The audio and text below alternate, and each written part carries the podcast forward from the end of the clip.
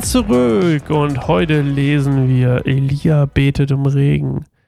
Wir sind immer noch in der Dürre, immer noch in der Hungersnot, aber it's time, dass es sich, dass es sich verändert. Und äh, dementsprechend ist Elia auch daran, ähm, jetzt die Baalsverehrung aus dem Volk auszutreiben, zumindest aus dem Volk. Ob Ahab mitzieht, das wissen wir noch nicht ganz, aber wir lesen mal. Dann sagte Elia zu Ahab: Geh hin, iss und trink, denn ich höre einen mächtiger Regensturm, einen mächtigen Regensturm heranziehen.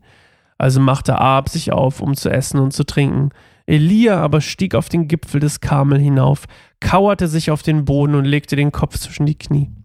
Dann sagte er zu seinem Diener: Geh und schau zum Meer hinaus. Der Mann ging und schaute, denn er sagte: Ich sehe nichts. Oh, dann sagte er, ich sehe nichts. Elia sagte zu ihm, geh nochmal hin. Und siebenmal ging er.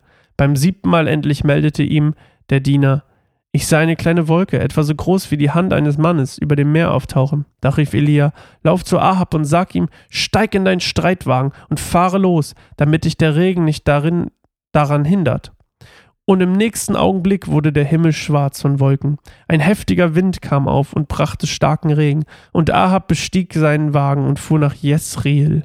Jesreel. In diesem Augenblick kam die Kraft des Herrn über Elia. Er gürtete seinen Mantel und lief den ganzen Weg nach Jesreel vor Ahab her. Also, Elia betet um Regen und es dauert eine Weile wieder. Das gleiche, was wir letztes Mal gelesen haben, ne? Ausdauer im Gebet.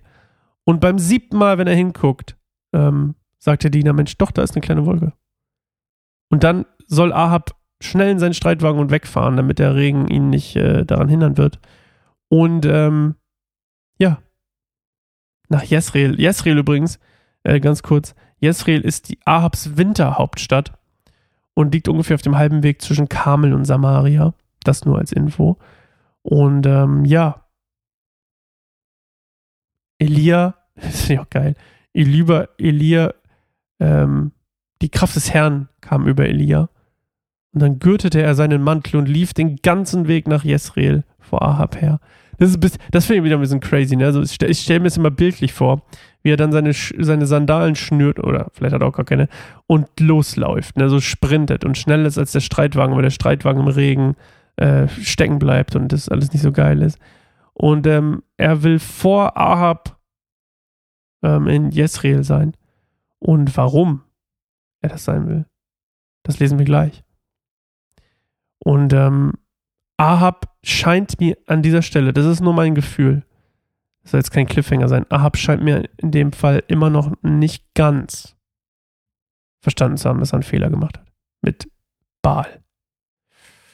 Auf jeden Fall hat äh, Elia die, die Anhänger des Baals getötet gedemütigt, Baal an sich schon gedemütigt und entwürdigt und gezeigt, dass er keine Kraft hat. Und das, wie wir lesen werden, zieht natürlich den Zorn der rachsüchtigen Königin Isabel auf den jungen oder alten, weiß gar nicht, wie alt er ist, Elia. Und das lesen wir morgen. Habt, gehabt euch wohl. Ciao.